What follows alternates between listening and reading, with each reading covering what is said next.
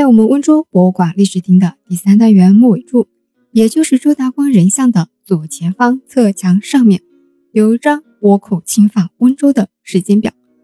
在这张表上，我们可以看到很多次倭寇侵犯温州的记录。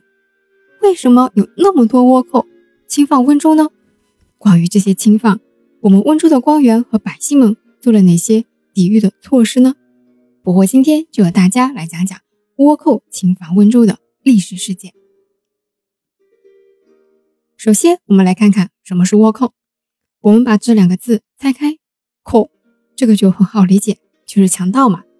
倭这个字啊，讲起来就比较有内容啦。倭指的是我们古代对日本人以及这个国家的称呼。在我们的汉代以及魏晋南北朝时期，我们对日本的称呼就是倭。从唐宋开始才称呼为日本。之后元末到明代中叶的时候，倭寇就指多次在朝鲜和我国沿海抢劫骚扰的日本海盗们了。他们除了抢掠以外呢，还从事啊中日走私贸易，就是两手抓，倭打劫，倭也走私，什么都不落下。当然，这里面也有我们中国人，比如一开始贩卖私盐，后来加入海盗的方国珍，还有著名海盗汪直，又叫汪武峰。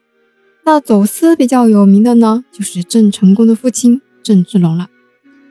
关于方国珍为什么跑去当海盗了，不过前面已经讲过了，这俩就不赘述了。我们来看看日本人。十四世纪初的日本呢，刚好进入了一个分裂时期，分裂就会引发战乱。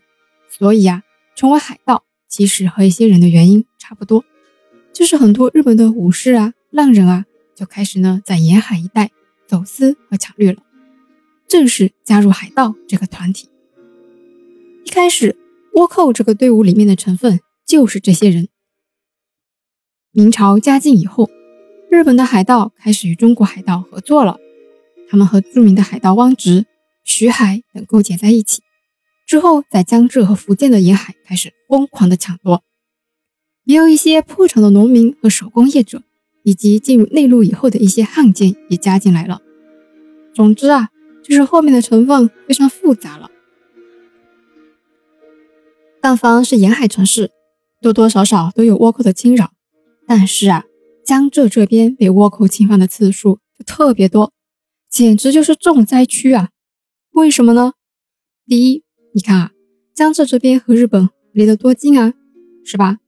第二，因为浙江这边的海商多呀，你想想，方国珍哪里人？台州人啊。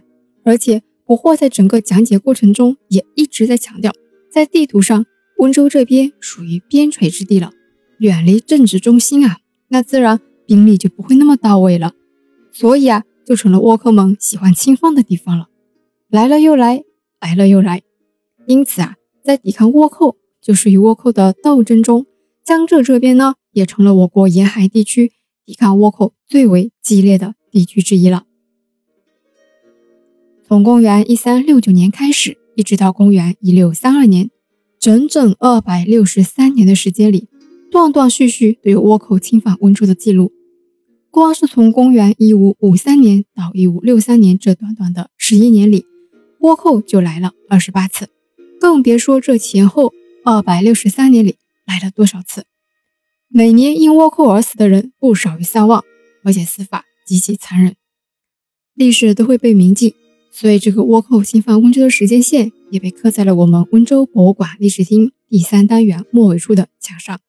如果大家有空，一定要来我们博物馆亲眼看一看。从刻在我们博物馆的这个时间线上啊，我们可以将倭寇侵犯温州分为三个阶段。第一个阶段就是从洪武二年，也就是公元一三六九年，到嘉靖三十一年，也就是公元一五五二年。这段时间，倭寇侵犯的地方基本在温州的平阳和乐清一带。壬子之变后，一直到嘉靖四十一年，也就是公元一五六二年，这段时间是倭寇的大活跃时期，就是高峰期。他们开始深入内地，活动非常的频繁。也是温州倭患最为严重的时期。